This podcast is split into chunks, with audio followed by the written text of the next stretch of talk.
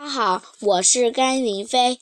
今天我给大家读的是《淘气包马小跳》系列《孔雀屎咖啡》中的一个城市的笑话。孔雀石咖啡的真相被曝光，证明丁文涛写的作文《难忘的孔雀石咖啡》不真实。马小跳没有说错。当时秦老师还让马小跳给丁文涛道歉，现在。马小跳就等着秦老师让丁文涛给他道歉，他一遍又一遍地想象着丁文涛给他道歉的样子，心花怒放。可是左等右等，两天都过去了，丁文涛还是没来给他道歉。你们说，丁文涛为什么还不来给我道歉？唐飞、张达和毛超都不回答马小跳的话。因为他们都肯定丁文涛不会给马小跳道歉。马小跳想入非非，你们说我是原谅他还是不原谅他？马小跳，你何必想那么远？毛超说，等丁文涛来给你道歉了，你再决定原谅他或者不原谅他。马小跳还在想入非非。我想，秦老师最好能在班上正式宣布，关于孔雀石咖啡，我说的都是真话，丁文涛说的都是假话。当初唐飞他们几个要去调查孔雀石咖啡的真相，就是为了给马小跳出气，要丁文涛给马小跳一个道歉。现在真相已经曝光了，还是没等来丁文涛的道歉，他们直接去找丁文涛：“你怎么还不去给马小跳道歉？”我为什么要给马小跳道歉呀？丁文涛嘴里冒出一串成语泡泡：白日做梦，柯南一梦。丁文涛不许说成语。马小跳说：“我说你写孔雀石咖啡的作文不真实，秦老师要我给你道歉。秦老师要你给我道歉，你没给我道歉，我还原谅了你，你还想怎么着？”马小跳说：“你原谅我，我可不原谅你。”马小跳说：“你不原谅我，我求你原谅了吗？”唐飞早就料到丁文涛不会给马小跳道歉，马小跳这叫自讨没趣。他想给马小跳一个台阶下，便对丁文涛说。你不给马小跳道歉也可以，但你应该当着全班同学的面承认马小跳说的都是真话，你写的那篇作文都是假话。我不承认。丁文涛理直气壮，振振有词。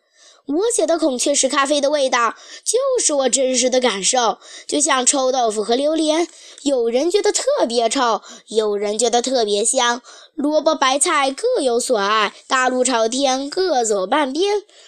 丁文涛搬出榴莲和臭豆腐，把马小跳他们几个说得哑口无言。丁文涛在心里不得不佩服他的爸爸。他想起孔雀石咖啡曝光后。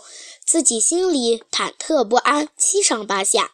丁爸爸却很镇定，他对丁文涛说：“你怕什么呢？孔雀石咖啡造假，那是经营者的问题，跟你没有一点关系。”丁文涛怕的是他写的那篇作文《难忘的孔雀石咖啡》，秦老师给全班同学念过，马小跳当场揭露他写的都是假话，秦老师还让马小跳给他道歉呢。那又怎样？丁爸爸面不改色，心不跳。榴莲和臭豆腐，有人说香，有人说臭，有人喜欢，有人讨厌。只要你坚持说你写的孔雀石咖啡就是你喝出来的味道，谁也拿你没办法。有丁爸爸的教导，丁文涛的心里有底气了。他不会给马小跳道歉，也不会给全班同学认错的。马小跳在丁文涛那里没有得到想要的道歉，心里很不爽。这时，安琪儿跑过来告诉他们，下午他来上学的路上，看见很多人去孔雀石咖啡店。不都倒闭了吗？怎么还有人去啊？马小跳他们几个不会放过任何一个看热闹的机会。下午放学后，他们和安琪儿一起来到鹦鹉巷口的那棵老树下。树还是那棵老树，但也没了往日的景象。那块被马尾巴老板亲手挂上去的孔雀石咖啡的招牌已经被摘下来了。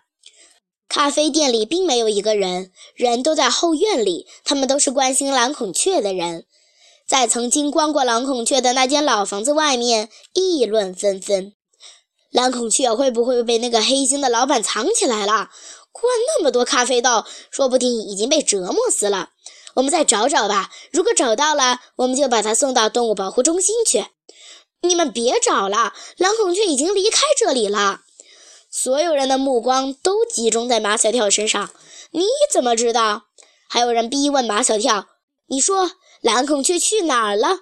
马小跳招架不住，唐飞替他解围：“无可奉告，无可奉告。”这时，有人在小声说：“听说曝光的视频就是这几个孩子拍的，会不会就是他们几个？”人们审视的目光在马小跳他们几个身上扫来扫去，不像这几个熊孩子，一看就不靠谱。猫超最喜欢与人辩论，你们说长什么样才靠谱？反正不是你们那样。唉，这些大人什么眼神啊！再跟他们理论下去，等于自取其辱。他们来到咖啡店里，那些梳鸡冠头的男侍者一个都不见了。精致的咖啡圆桌摆得乱七八糟，雕花的木椅倒扣在桌上，一地的垃圾。他们东找西找，毛超在找那台意大利进口的咖啡机，已经不见了。马小跳在找那堆被马尾巴老板像神一样供起来的孔雀石咖啡豆，居然还在。那个将孔雀石罩起来的玻璃匣子已经碎了。马小跳去闻那堆孔雀石咖啡豆，使劲的嗅，一点儿气味都没有。马小跳用手去摸，摸了又捏，光光的，硬硬的，原来就是塑料做的，假的。唐飞想欣赏一件艺术品，假的太逼真了。那个马尾巴老板的造假水平超一流。面对咖啡店里的一片狼藉，不知道这几个男孩子有没有想过，如果没有他们拍的那段揭露真相的视频，如果没有他们帮助蓝孔雀和小妍姐姐成功出逃，这里的生意仍然兴隆，这里仍然还是个城市高雅的象征，还是那些要证明自己高雅的人买咖啡的地方。曾经的孔雀石咖啡店已成为这个城市的一个笑话。谢谢大家，孔雀石咖啡到此结束。